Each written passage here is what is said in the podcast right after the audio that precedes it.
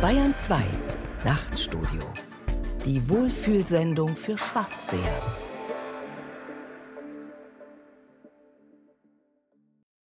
Ähm, Entschuldigung. Hm. Ich hab's gleich. So vielleicht. Okay, ich versuch's nochmal.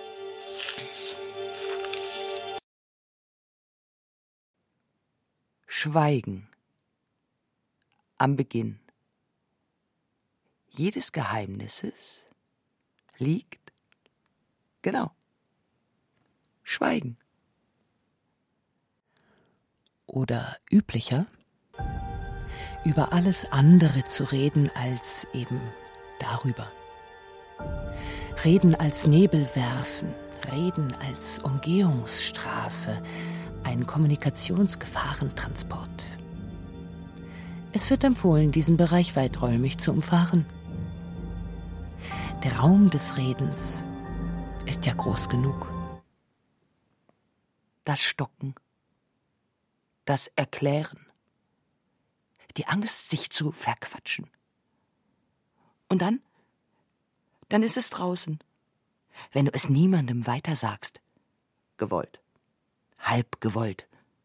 Ungewollt.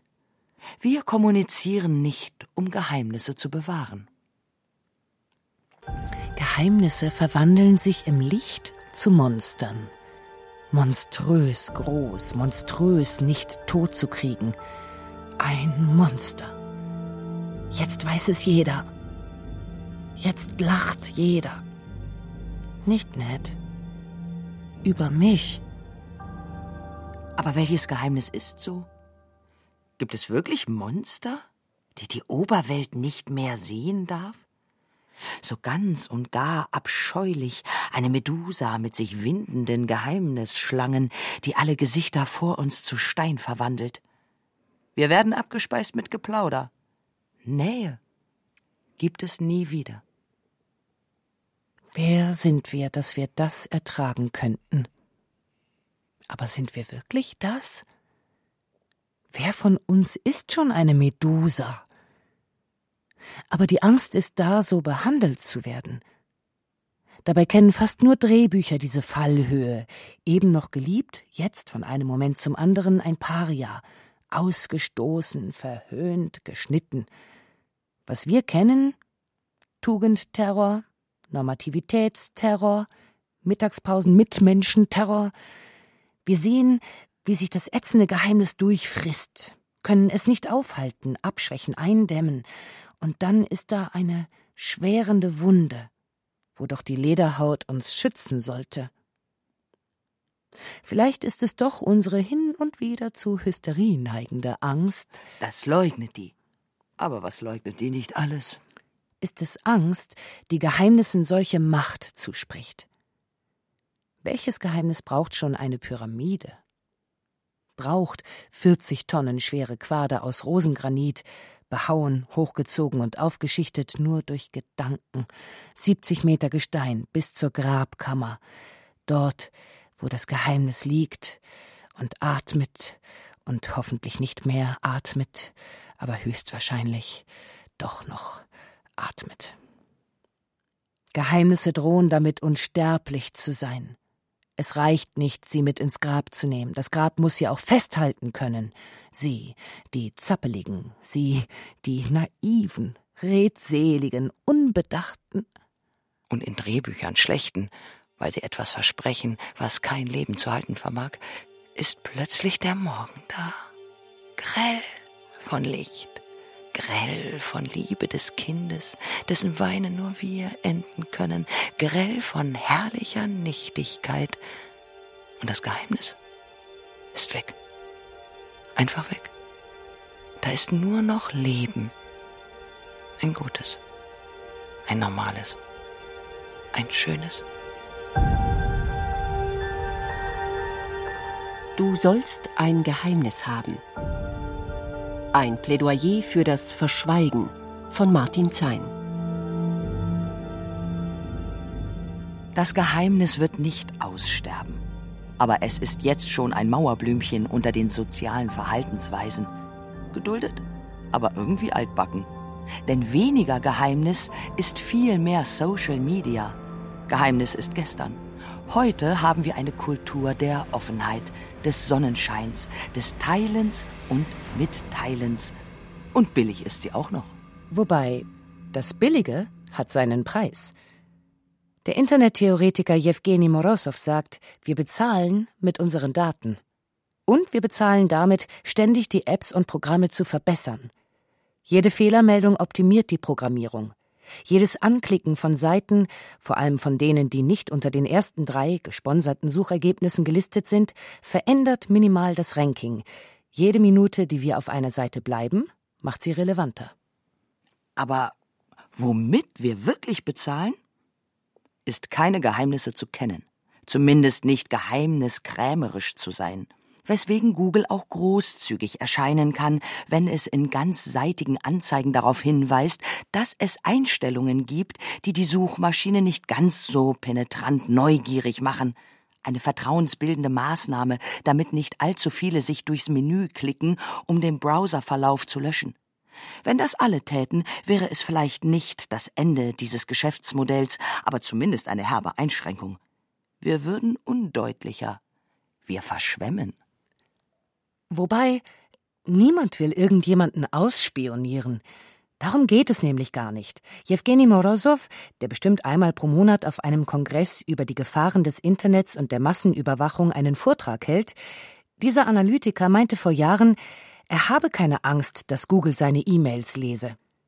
Allerdings wussten wir damals auch noch nicht, über alle Daten laufen Selektoren, Millionen von Suchwörtern, um aus der Masse von Daten verwertbare Informationen zu destillieren. Niemand wird von Amazon, Facebook oder Google ausspioniert. Das ist gar nicht nötig, weil wir ihnen alles freiwillig überlassen. Automatisch versandte Informationen über unsere Geräte und unseren Standort, unser komplettes Adressbuch. Wieso muss unsere Samsung Fernbedienungs-App eigentlich unser Telefonbuch auslesen? Ah, egal, schon zugestimmt. Unsere Vorlieben, unseren Tagesrhythmus, wann wir planen, ein Auto zu kaufen, welche Pornos wir sehen zu Hause nach 20 Uhr und welche ganz anderen gegen 13 Uhr in der Mittagspause auf dem Handy, von denen nicht einmal unser Partner weiß, dass und warum wir sie uns ansehen. Und warum allein? Daraus entsteht ein Bild einer Person, das so präzise ist, das genau abbildet, was wir niemandem sagen. Ein Bild, das es weltweit nur von einer Person gibt und das jederzeit dieser Person zugeordnet werden kann, ganz gleich, welchen geheimnisvollen Namen wir unseren Aktivitäten verleihen. Was einmal Wanze hieß, heißt nun Tracking Tool, IP-Nummer, Browserverlauf, Mustererkennung. Ein ganzes Arsenal von freundlichen Helfern mit so niedlichen Namen wie Cookie. Also ein Keks. Und wer nascht den nicht gerne oder noch besser? Wird vernascht. Eine Batterie von Tools, deren Ziel es ist, uns mit passender Werbung zu versorgen, wenn wir mal nach einem Hotel in Venedig gesucht haben. Das machen sie. Das erkennen wir anhand der Bilder pittoresker Fassaden, die ungefragt aufpoppen. Jemand folgt uns, doch das nervt nur, das macht ja keine Angst. Aber das ist nur der erste Schritt. Es geht darum, immer genau zu wissen, wer da meine Seite im Netz besucht, auch wenn wir uns nicht mit Klarnamen, Adresse und Geburtsdatum anmelden müssen. Und da ploppt wieder ein Bild auf.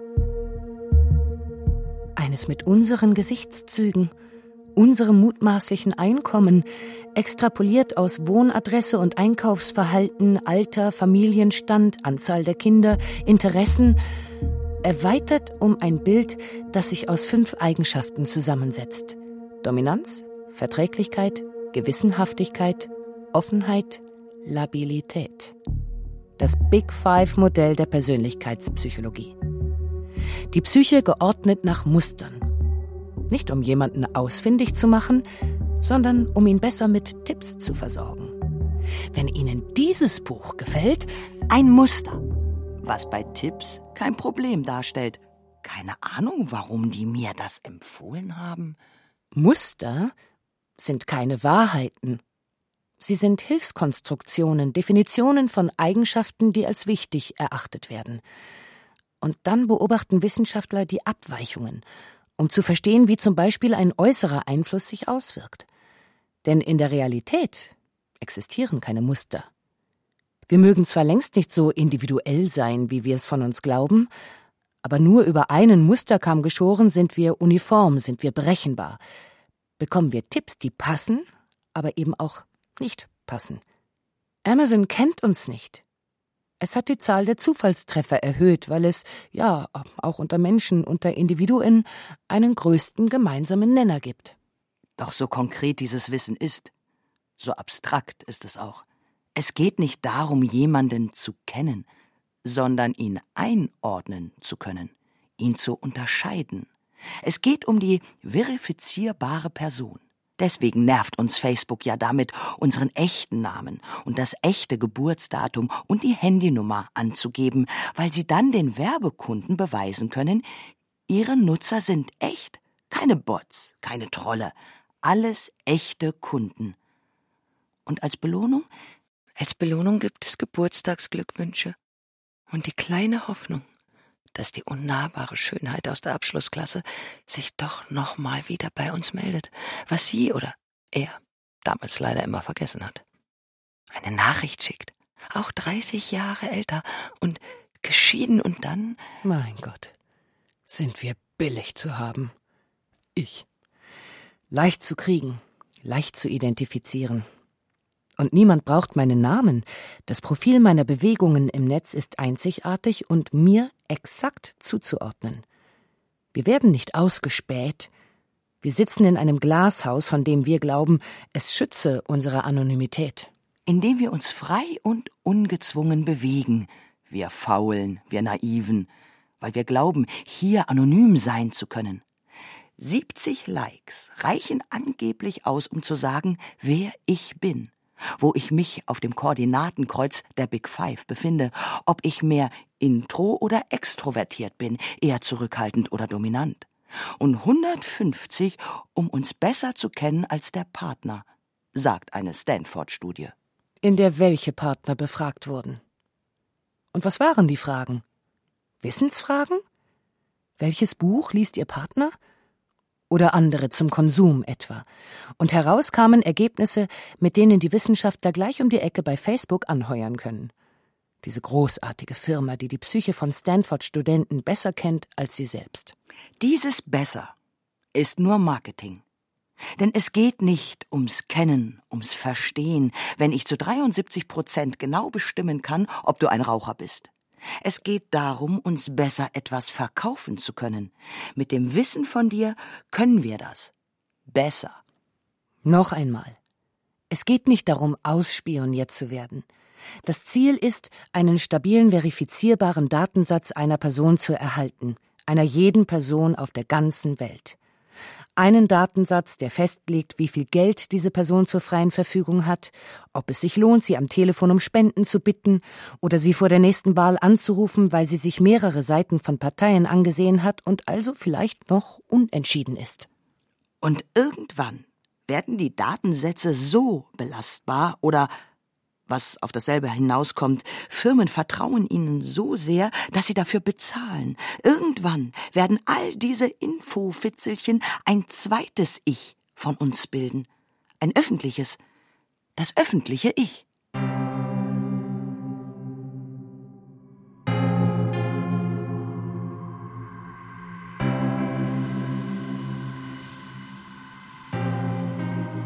Wir wissen, wo du bist.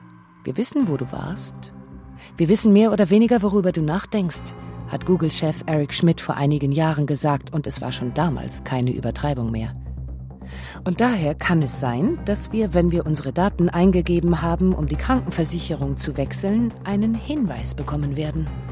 Bitte überprüfen Sie noch einmal Ihre Eingaben. Wir haben sowohl die GPS-Daten Ihres Handys als auch Ihres PKWs ausgewertet. Sie fahren seit sieben Wochen nicht mehr morgens um 8.15 Uhr mit dem Wagen los zur Arbeitsstelle. Ihr Auto wird erst an zwei Tagen der Woche gegen 10 Uhr kurz bewegt, meist zum nächsten Supermarkt. Sind Sie wirklich noch angestellt am Rundfunkplatz? Sind Sie erkrankt, freigestellt, ausgebrannt?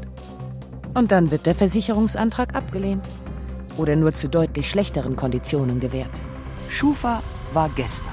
Big Data ist heute. Es kann sein, dass sich dieses zweite Ich zu einem Golem entwickelt, losstapft, von uns nicht zu steuern, weil da ein Algorithmus ungenau programmiert wurde. Die sind fehlerhaft wie alles Menschenwerk und mega kompliziert, was sie noch fehleranfälliger macht und billig müssen sie auch sein, weil sonst das Geschäftsmodell nicht funktioniert. Wer kann schon von einer Umsonst und überall App verlangen, dass sie sorgsam mit unserem Datensetzling umgeht? Also wirklich. Um möglichst kostengünstig zu sein, werden sie nicht überprüft, gecheckt, noch einmal gegengerechnet.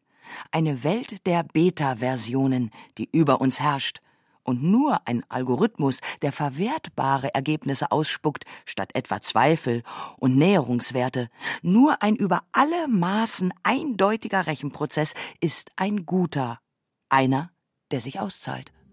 Wenigstens eine Zeit lang. Die Mathematikerin und Finanzmarktkritikerin Cathy O'Neill hat sie Weapons of Math Destruction genannt. Vernichtungswaffen aus Mathe. Es waren auch Algorithmen, die sagten, Subprime-Hypotheken sind doch irgendwie gute Kredite. Weil niemand sich die Mühe machte, Bündel aufzuschnüren. Weil mit der Annahme gerechnet wurde, es gehe nur nach oben. Weil uraltes Buchhalterwissen verlacht wurde, dass nur der sich etwas leisten sollte, wer es sich auch leisten kann. Weil also die Vorgaben so gestaltet waren, dass dieses Ergebnis herauskommen musste und so nebenbei die Weltwirtschaft in eine veritable Krise gestürzt wurde. Ein Golem, zusammengepappt aus Datenlehm und Statistikannahmen und Zukunftsbehauptungen, belebt durch das magische Wort Algorithmus. Ein Programm, ein Rechenweg, der mächtiger ist als ich selbst. Und Algorithmen sind alles andere als unfehlbar. YouTube verband automatisch Werbung der britischen Regierung mit Seiten von Antisemiten, Rechtsextremisten und Hasspredigern. Trotzdem, trotz solcher Schuldeingeständnisse, wem wird man glauben, wenn da Schlussfolgerungen gezogen werden, die mich verzerren, die mich in die Nähe von Neonazis rücken? Mir oder Google? Mir oder Facebook? Mir oder dem berechneten Ich von mir? Was noch nicht einmal das schlimmste Szenario ist.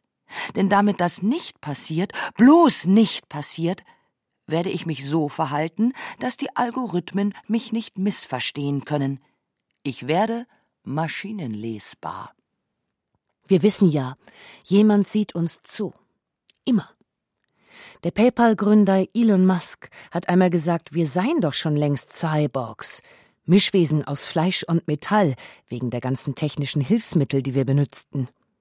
Was die Handys, Tracker, Chipimplantate, Fitness, Armbänder, Fernbedienungs-Apps schon jetzt sind? Sensoren und Sender. Die fortwährend die gewonnenen Daten an die Herstellerfirmen weiterleiten. Niemand würde freiwillig dem Einbau einer Wanze in sein Wohnzimmer oder sein Telefon zustimmen. Schon gar nicht in das Kinderzimmer seiner 15-jährigen Tochter, diese Festung der Einsamkeit, deren Türen für Eltern sich nur selten, viel zu selten öffnen, und damit sind nicht nur die digitalen Pforten gemeint. Aber was ist mit den anderen Geräten, die einen anderen Namen tragen, die uns helfen bei so vielen Dingen, die alle auch Wanzen sind, aber nicht nur. Sie senden unablässig Informationen über uns hinaus, wie eine Wanze.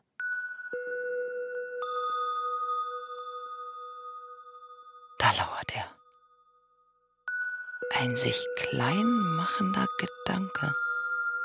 Ein Gedanke hinter den Gedanken, den Lauten, also keiner von denen da vorne, sondern da hinten. Ein ganz verschämt sprechender Gedanke. Ich bin ein Exhibitionist. Ich liebe es, angeschaut zu werden. Ich liebe es, weil ich es begehrenswert finde, wenn ich begehrt werde. Wenn jemand Geschichten hören will. Von mir. Wir sind doch alle erwachsen. Nichts Menschliches ist uns fremd. Wir schmunzeln über Fehltritte, haben sogar Mitleid mit Kim Kardashian, diesem Social Media Megastar, die nicht nur ihre Private Parts, ihren geölten, üppigen Po für eine Titelseite herzeigt, sondern uns auch mitteilt, dass sie wegen eines Lochs in der Gebärmutter keine Kinder mehr bekommen kann und die selbst alle Informationen ins Netz gestellt hat, wie man sie am besten bei ihrem Paris-Besuch ausraubt. Follower klingt ein bisschen unheimlich. Einer, der einem hinterherläuft, Schritte in der Dunkelheit hinter uns, aber nichts zu sehen. Nach einer Krypto-Party vom Chaos Computer Club hörte ich überall Schritte, sah überall Augen, die mich ansahen. Ob ihr, der armen Kardashian, die jetzt unter Schlafstörungen leidet, ob ihr die Follower, die Fans, nicht die hämischen, die Guten, hinterher den Link auf die Seite pleaserobme.com geschickt haben? Bitte raub mich aus. Eine Webseite, die davor warnt, den eigenen Lebensrhythmus im Netz genau zu dokumentieren. Sich verkaufen zu können, pardon. Es muss natürlich heißen, sich perfekt zu präsentieren, ist sicher eine Form von Medienkompetenz. Und jetzt wissen eben alle vom Loch in der Gebärmutterwand und von den Schuldgefühlen, weil sie den bewaffneten Räubern Tipps gegeben hat. Kein Geheimnis, nur Offenheit. Und noch das Trauma, die Schlaflosigkeit, die Unfähigkeit, sich sicher zu fühlen, ohne viel Leibwächter vor der Tür, das muss raus. Vielleicht lautet die Abkürzung von Social Media ja demnächst SM. Quälen und Leiden und allen erzählen vom Quälen und Leiden. Wer ist da der Sadist? Wer der Masochist? Oder ist das hier eine Form von medialer Psychoanalyse? Erzählen als Sonnenlicht, das alle Traumata wegbrennt, unter geilen Schmerzen, belohnt von vielen Likes, den Daumenstreicheleinheiten für unser weitwundes Selbst. Alles Böse ausgelöscht. Mit Posts, Tweets, Reality-Shows und ganz vielen Breaking News Push-Meldungen. Schöne neue Internetwelt, die alles unter Kontrolle hat ohne bewaffnete Räuber, die einen fesseln, während sie die Wohnung durchsuchen, ohne Fremdenhass, Angst, Kindesmissbrauch, religiösen Fanatismus, eine Welt voll von zivilisierten Bürgern, dank einer perfekten Überwachung, die sie und diesen Zustand schützt. Wer nichts zu verbergen hat, hat nichts zu befürchten. Wer nichts Wer zu verbergen nichts hat, zu verbergen hat nichts zu befürchten. Hat, hat Wer nichts zu verbergen hat, hat nichts zu befürchten. Das ist eine Drohung, oder? Eine Drohung, alles andere zu vertilgen, auszulöschen, wegzusperren. Aber was ist dieses alles? Wer bestimmt, was dazugehört? Emma Watsons Busen zum Beispiel, der sollte, glaube ich, äh, habe ich so verstanden, nicht dazugehören. Der sollte ein Geheimnis bleiben. Huh? Emma Watson hat einen Busen? Wie skandalös. Zu sehen auf einem Foto in der Vanity Fair. Rundungen halt denn sie trägt einen Bolero, der zwar nur aus Schleifen besteht, aber dank Photoshop genügt das, damit wir nicht sehen, was mutmaßlich da gewesen ist, so in der Mitte der Brüste. Nicht nur Haut. Und keine Narben, Leberflecke, Rötungen. Es ist ein Skandal, dass einen Busen zu haben ein Skandal ist. Schließlich hingen die allermeisten von uns schon als Baby dran. Wir Säugetiere, wir an den Brustwarzen Lutscher, wir zur Gruppe der Säugetiere gehörende. Wir brauchen das dort produzierte Sekret, um groß und stark und vor allem nicht prüde zu werden. Der Skandal. Das Skandälchen war, dass Emma Watson, die sich als Feministin bezeichnet, Beyoncé, die sich auch als Feministin bezeichnet, und zwar in sehr großen Lettern auf der Videowand bei einer Tour, dass Feministin 1, Emma Watson, Feministin 2, Beyoncé, dafür kritisiert hatte, durch die Freizügigkeit ihrer Bekleidung den männlich-voyeuristischen Blick zu bedienen. Und jetzt kritisierten scharfzüngige Menschen im Netz Emma Watson als Heuchlerin. Was einige Newsportale kommentierten mit dem ach so freizügigen Foto und der wirklich schönen Überschrift Beauty and the Breasts. Das Biest von Disney-Heldin und der Busen, frei übersetzt. Oder böser Busen. Oder schön, weil keine Nippel. Vielleicht sind die Welt, der Feminismus sowieso, und selbst der Voyeurismus zu kompliziert um sie in Liken und Dissen aufzuteilen. Zu kompliziert für den Pharisäer in uns, der ganz genau weiß, was falsch und richtig ist. Helfen da mehr Geheimnisse? Sicher. Das Gebot der Züchtigkeit ist keins, das je den Frauen geholfen hat, sie selbst zu sein, sondern sie überzieht mit Restriktionen, die nicht passen wollen zu dem Körper, der nun einmal da ist. Die Diktatur der Züchtigkeit findet Anhänger. Eine Diktatur der Züchtigkeit, die bevorzugt an Frauen exemplifiziert wird, wie wir bei strenggläubigen Juden, Christen und Moslems sehen, die schon offenes Haar für Porno halten. Und damit ist nicht Achselhaar gemeint, auch nicht das weiter unten, sondern das oben, das auf dem Kopf. Die Diktatur der Züchtigkeit findet Anhänger, und wer Anhänger hat, bekommt Likes oder meldet Unangemessenheit. Prüderie ist nicht bloß eine US-amerikanische Schrulle, die Sex zwar zeigt, aber lieber mit angezogenen Protagonisten, schon bei der Sache, aber zumindest in Unterwäsche. Damit die Kameralinse nicht beschlägt, wegen Schamesröte? Prüderie ist keine Schrulle, sondern ein Geschäftsmodell. Eines, das behauptet, Moral zu sein, moralisch zu handeln, uns zu schützen vor dem, was gezeigt wird, aber wenigstens nicht in unangemessener Weise und was warum obszön ist und deswegen im Geheimen vonstatten gehen sollte, wird uns nicht verraten. Wir könnten das, dieses Wissen ja ausnutzen, um die Schranken zu umgehen, wir reuelosen Sünder, dank der Absolution durch eine mehr als fragwürdige Anonymität. Und Prüderie meint nicht nur Sex.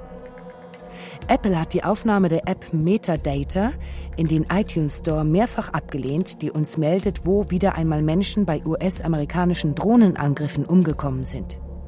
Ohne Fotos der zerfetzten Leiber, sondern nur symbolisch, nur als Markierungen auf einer Landkarte. Aber auch das geht nicht. Krieg führen ist okay. Krieg zeigen ist unangemessen. Hey, es könnte Kunden vergraulen. Das weite, weite Internet reduziert auf den kleinsten gemeinsamen Nenner von Wir haben uns alle lieb. Es sind kommerzielle Anbieter. Sie machen sich die Welt, wie sie ihren Kunden gefällt. Diese Stores, diese Plattform, diese Öffentlichkeit ist ein Gefängnis. In der Mitte ein Wachturm namens soziale Medien, von dem aus in jede Zelle hineingesehen werden kann und ein Röntgenblick namens Suchmaschine, der schon weiß, was wir bestimmt nicht wollen, bevor wir es wissen. Welches Menschenbild haben wir da? Ich werde besser, weil ich mich beobachtet weiß. Ich stehe im grellen Sonnenlicht, sichtbar für jeden, und das macht mich besser, weil die Algorithmen mich ansehen, immer. Kein Geheimnis, keine Gardinen, wie in Holland. Jeder soll sehen, ich mache nichts Unrechtes. Auch und gerade nicht hier in meinen eigenen vier Wänden. Gott sah alles, der puritanische Gott. Und jetzt kommt sein Messias, zu richten über die Lebenden und die Toten, und er hat nicht tausend Augen, sondern Abermillionen Selektoren und Sensoren. Danke, Internet, fürs Disziplinieren. Danke, dass du mich zu einem besseren Menschen machst, dass du mich die Norm spüren lässt, ahnen lässt. Und bitte, bitte achte auf mich, damit ich widerstehe dem Bösen, denn dein ist das Reich, die Herrlichkeit der Angemessenheit und die Seligkeit der geistig Armen in Ewigkeit. Amen. Jedes Schlaraffenland muss eine Grenze haben, auch das billige Digitale. Eine Grenze, an der ärzende Engel stehen, die das Böse abwehren. Nö, du darfst nicht auf meine Plattform, darfst nicht in meinen Store, weil du unangemessen bist. Treib dich doch bitte im Darknet rum. Da gibt's mehr so verkommene Subjekte wie dich. Hinein kommt nur der Normmensch, der weiß, wie er sich zu benehmen hat. Und alles Unnormierte muss draußen bleiben. Normen müssen manchmal auch verletzt werden.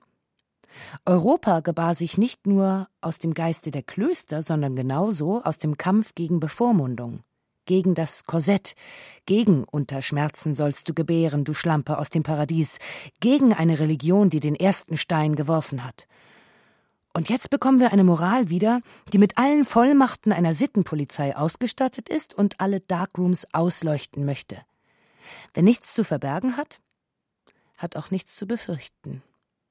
Moral kann eine Massenvernichtungswaffe sein, eine, die menschliche Vielgestalt auslöscht, also Menschen aussortiert, die auffallen, ein Roundup gegen Wildwuchs, Unmenschen, Unkraut, die nicht mehr repräsentiert werden, nicht mehr auffindbar sind, die plötzlich draußen sind, da, wo keine Sonne mehr scheint, im Dunkeln, im Düstern.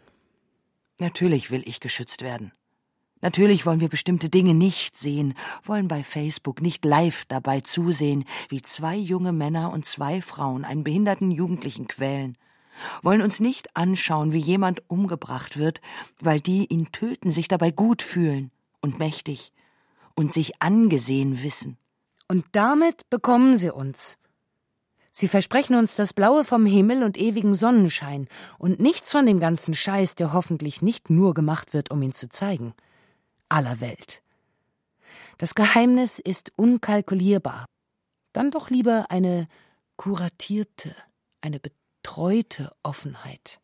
Der Erfolg von YouTube, so der US-amerikanische Essayist Mark Greif, beruhe darauf, dass es dort keinen Porno gebe. Wobei ich anfügen möchte, dass der Erfolg von YouPorn darauf beruht, dass es hier nur Kopulation gibt, dafür en gros und en Detail. Es gibt einen Markt für das eine und das andere. Der funktioniert am besten, wenn er schön voneinander getrennt bleibt. Nicht bei den Nutzern, aber schon für die Werbekunden.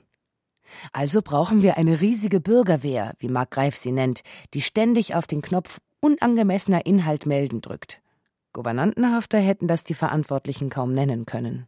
YouTube, wir lieben dich, du toller Raum zum Stöbern, du großartiges Archiv, du Spielwiese, für das Allermeiste. Aber tatsächlich mein Kanal? Meine Welt aus Pixeln, die ich längst nicht mehr als Pixel sehe? Es gab einen kleinen Aufschrei, als herauskam, eine Voreinstellung von YouTube sortiere alle Videos von Schwulen aus, die über ihr Schicksal, ihr Coming Out berichteten also ein Kanal, der sich nur daran orientiert, bloß nicht werberelevante Kunden zu vergrätzen. Soll der die Grenzen meiner Welt bestimmen? Aber wie sonst will die Schwarmintelligenz die Internetkloake austrocknen? Welche Höhen Sonne ausfiltern und sperren soll den Zustand erreichen, wo Löwen neben Lämmern lagern? Geheimnis? Ist nicht zu unser aller Nutzen. Das scheint die Devise der kalifornischen Weltverbesserer wie der besorgten Staatsschützer zu sein. Aber was schützen sie? Schützen sie uns auch vor sich? Was ja auch der Auftrag des Staates ist. Das Machtgefüge ist disproportional.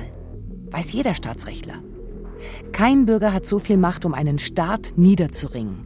Es sei denn, der Staat gewährt ihm diese Macht durch eine unabhängige Justiz durch Medien, die den Staat kritisieren dürfen, durch Rechte, die den Bürger vor einem übergriffigen Staat schützen. Eines dieser Rechte ist das Post- und Telekommunikationsgesetz. Was altmodisch klingt. Viel altmodischer als Posts, Hashtags und Likes. Aber es war gut altmodisch. Es hat uns geschützt. Unsere Liebesbriefe haben wir zugeklebt. Es ist gut, nicht alle alles wissen zu lassen. Nicht altmodisch. Gut. Ich klebe mich zu. Ich klebe mich nicht zu. Ich entscheide das. Ich fürchte mich, nicht mehr anonym sein zu können. Ein Großstadtbewohner, dessen Streit mitten auf der Straße mit dem Partner von den Passanten einfach ignoriert wird, weil er nur nervig laut, aber nicht bedrohlich ist. Einer, der im Radio Dinge erzählt, weil dort zugehört werden muss. Eine ganze Stunde lang. Und dann ist das Erzählte weg. Vielleicht. Meistens. Fürchte dich nicht, denn ich bin nicht bei dir. Du bist allein mit dir und kannst das Geheimnis Geheimnis sein lassen. Sag es mir nicht.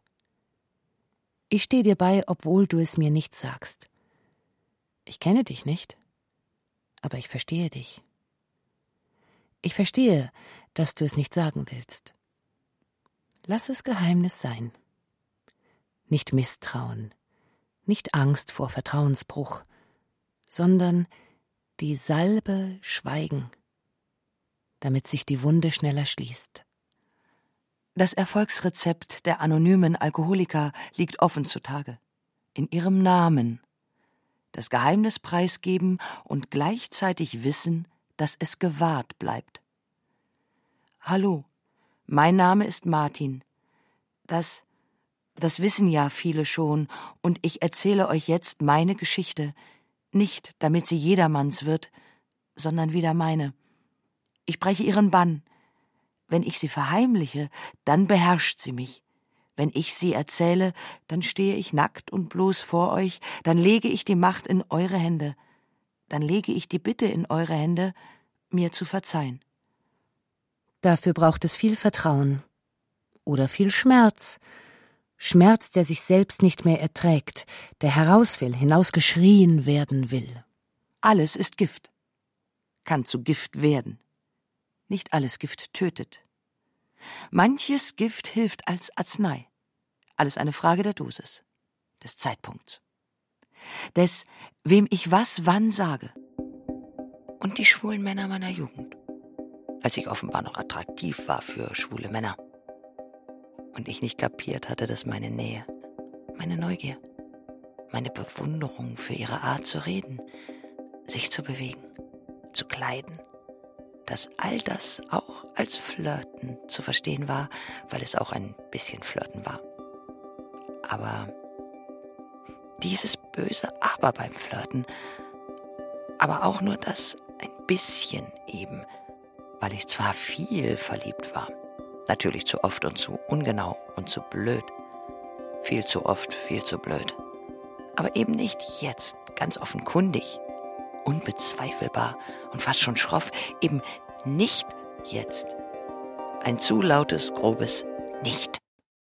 Und dann im Gesicht da vorne nicht Enttäuschung zu sehen ist, sondern ein Geheimnis, das bitter lächelnd, ja, falsch grinsend sagt, sag ich doch. Sag ich doch immer. Hättest du nur den Mund gehalten. Ein Brutkasten für Geheimnisse heißt Pubertät. Für uns. Für die Eltern. Für die noch mehr. Aber auch für uns. Dieser komische Moment, ihr zu sagen, ihr zu beichten. Ich trage eine Spange. Nee, ich, nicht jetzt. Aber nachts, was kein Geheimnis zu sein bräuchte. Aber ich hatte es dazu gemacht. Weil in der Pubertät so vieles scheinbar besser aufgehoben ist im Geheimnis. Wenn alles am Körper zu, zu ist. Zu groß, zu klein, zu hager, zu dick, zu schwabbelig, zu schwach, zu lang. Wenn jeder Pickel, und ich hatte viele davon, als eine grausame Botschaft des Körpers verstanden wird, des eigenen Körpers, der einem mitteilt, Du bist nicht schön, nicht attraktiv, du bist ein Nicht. Schau doch nur in den Spiegel, du Streuselkuchen. Viel pusteliges Rot auf Bleich, jahrelang ein Windpockengesicht. Da ist eine Spange ein Zu, ein zu viel, quer über die gesamte Zahnreihe laufend, ein Metalldraht, der jeden Blick erst fängt und dann fesselt und 70 Meter Geheimnis Rosengranit zwischen meinem Mund und der Spange gerade noch ausreichend erschienen. Eine Pyramide Geheimnis. Und die soll jetzt weg, einstürzen, verschwinden. Ich trage eine Spange. Ach, ihr süßen Sechzehnjährigen.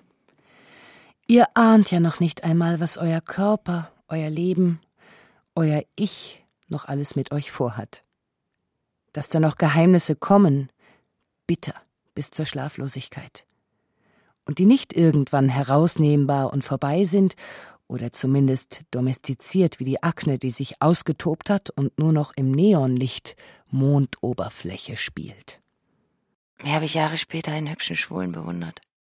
Toll gekleidet. Schwarzes T-Shirt mit weiter weißer Latzhose. Schwarze Haare. Wie ich sie immer haben wollte und der einen sehr schönen brasilianischen Freund hatte, und er fuhr eine weiße Vespa. Er trug eine feste Spange, obwohl ich gar nichts sah, was schief war, was korrigiert werden musste. Und plapperte, als wäre da nichts. Lachte mit offenem Mund, war sich seiner Attraktivität immer bewusst.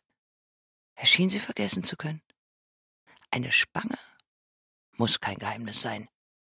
Jetzt, da ich meine los war, schon vier Jahre los war, da wusste ich das auch. Die Geheimnisse, die wir so hinstoppeln, hinstammeln, hinverzagen. Ich trage eine Spange. Ich mag auch Frauen, auch Männer. Ich liebe dich nicht so wie du mich, sondern weiß auch nicht. Ich habe einen kleinen Penis. Nicht einen kleineren, einen kleinen.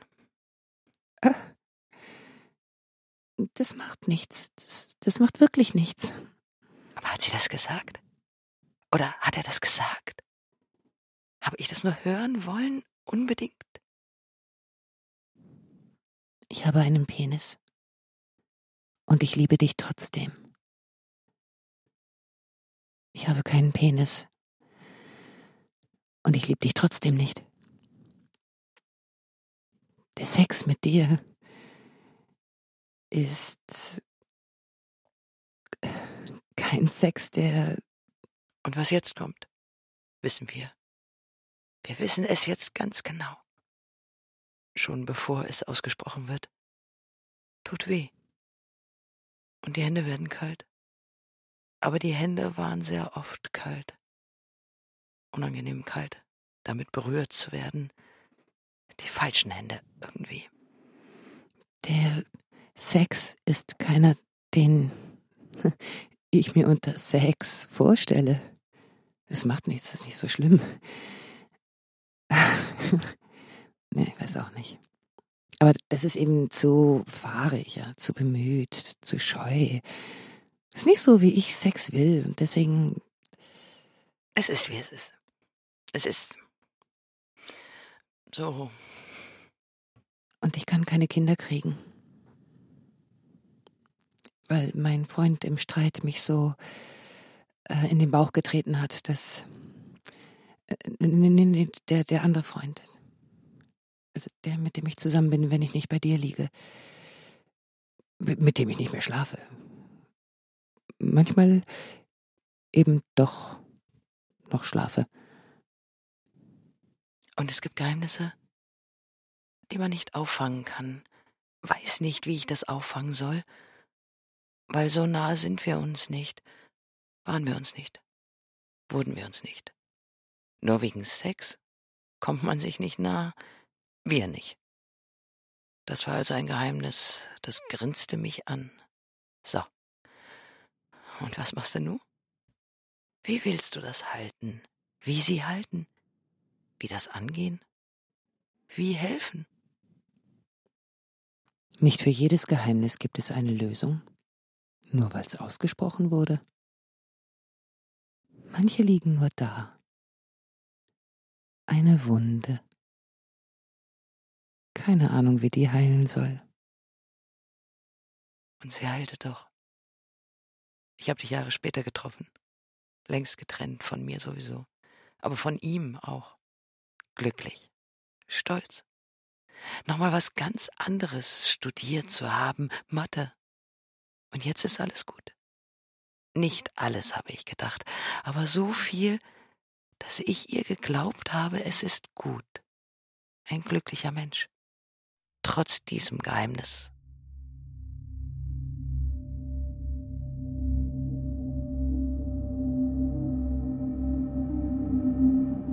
Geheimnisse wie ich habe abgetrieben. Ein Geheimnis, das jede Frau, jedes Paar für sich behalten darf, sollen, dürfen, soll, darf. Und es heute kann, weil viele Frauen sich geoutet haben. Wir haben abgetrieben. 1971 auf dem Titelblatt des Stern. 28 Frauen. Romy Schneider, Senta Berger, Vera Tschechowa. Im Heft 374 Frauen, die von sich behauptet haben, es getan zu haben, gegen geltendes Recht verstoßen zu haben, was mit einer Freiheitsstrafe geahndet werden konnte, geahndet werden sollte. Ein Geheimnis. Ein offenes Geheimnis. Auch in Deutschland beendeten Frauen ihre Schwangerschaft, weil. Weil wir das gar nicht wissen müssen. Warum da kein Kind sein soll. Jetzt nicht, nie nicht. Beendeten ihre Schwangerschaft bei Engelsmacherinnen mit Stricknadeln in den Niederlanden. Und es höchste Zeit war damit endlich aufzuhören. Raus aus den Hinterzimmern, rein in die Praxen.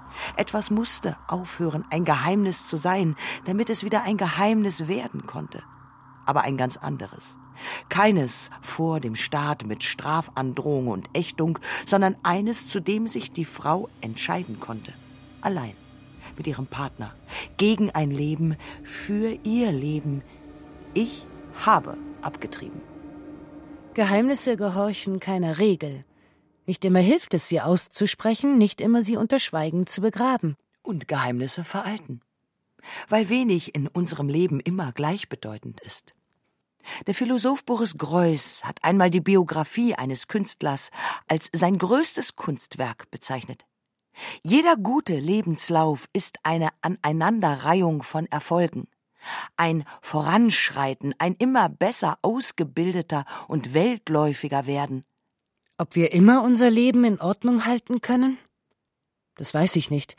Zumindest unsere Lebensläufe können so aussehen, als ob. Aber wenn wir unser Archiv, unser Tagebuch, unseren Kalender nach draußen geben, dann schreibt jemand anderes unseren Lebenslauf. Zumindest liegt er immer schon da. Vielleicht noch nicht abgerufen, aber er liegt vor. Und schon das bedeutet, dass unser von uns selbst gestalteter Lebenslauf in seiner ganzen Dürftigkeit deutlich hervortritt. Wobei der andere Lebenslauf nicht wahrer ist, sondern nur anders. Eine andere Seite zeigt nicht unbedingt, zeigt, wie wir sind, sondern wie wir gesehen werden wollen. Ich mache mir die Welt, wie sie Facebook gefällt. Likes sind eine eigentümliche Währung. Sie haben zu wenig Gegenwert. Denn Währungen leben davon, eine Grenze zu haben. Zu viel ist wertlos.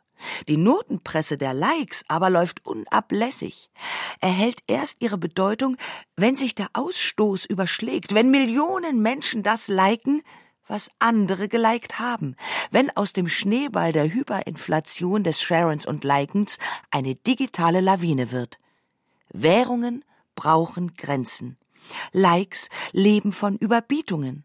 Und niemand denkt gerade daran, die Likes pro Lebenszeit zu begrenzen. Zehn Likes in zehn Jahren. Das wäre eine harte Währung. Natürlich ist es eine Lüge, dass wir, dass ich mich nur auf Facebook darum bemühe, gemocht zu werden. Aber die Mechanismen, mein Ranking zu pushen, sind komplizierter da draußen, außerhalb der Rechtecke, die das Leben abbildbar machen für mein soziales Netzwerken.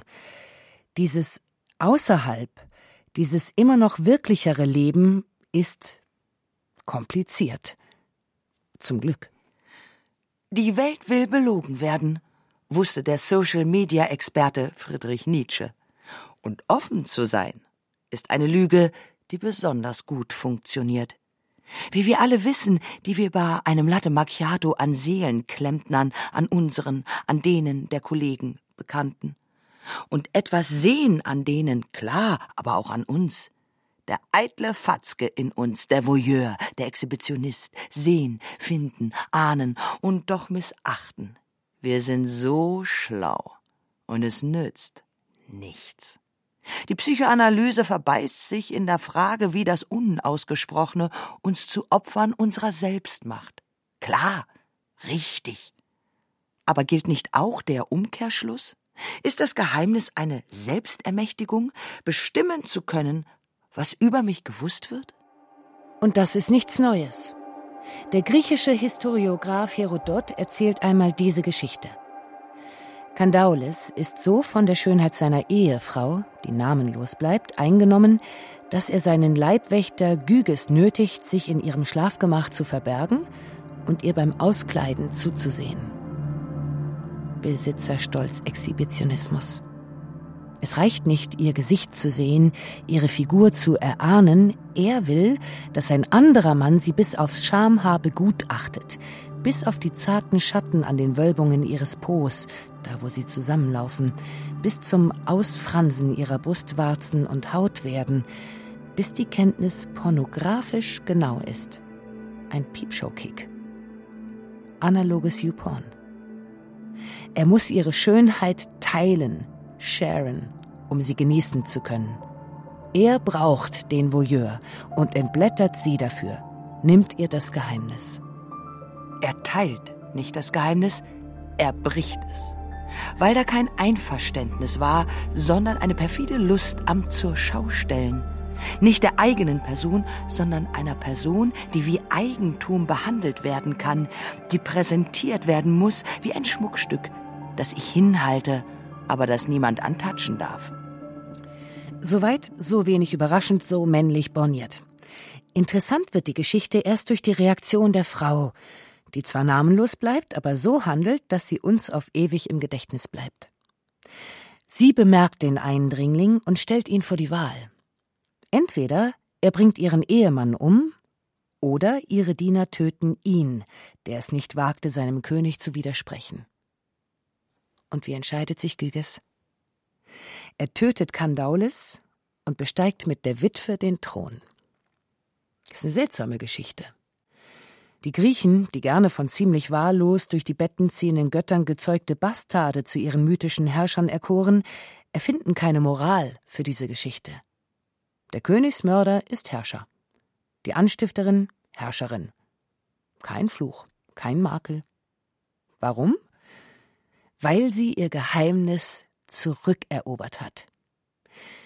Vielleicht ist sie deswegen namenlos geblieben? Absichtlich? Die Männer haben eine peinliche Geschichte, sind nur Objekte ihres Handelns. Ihr Name bleibt unbefleckt. Ist die Geschichte vom Mord am Ehemann ein Geheimnis? Und welche Geschichten gehören in ein Geheimnis gesperrt? Wir alle bringen nur ein Leben zustande, in dem eine gewisse Zeit zumindest nichts passiert, nichts von Interesse. Vor allem nichts Schlimmes, Verletzendes, Einschüchterndes. Hoffentlich. Aber was, wenn es passiert? Namenlos bleiben, ein Geheimnis darum bauen, siebzig Meter Rosengranit bis zum Reden, eine ganze Pyramide aus Schweigen und wieder beginnen mit dem Leben, mit dem Herrschen, mit dem Lebenslauf. Das Geheimnis hilft sicher nicht immer, aber es hilft. Und wir haben Hilfe bitter nötig im Leben.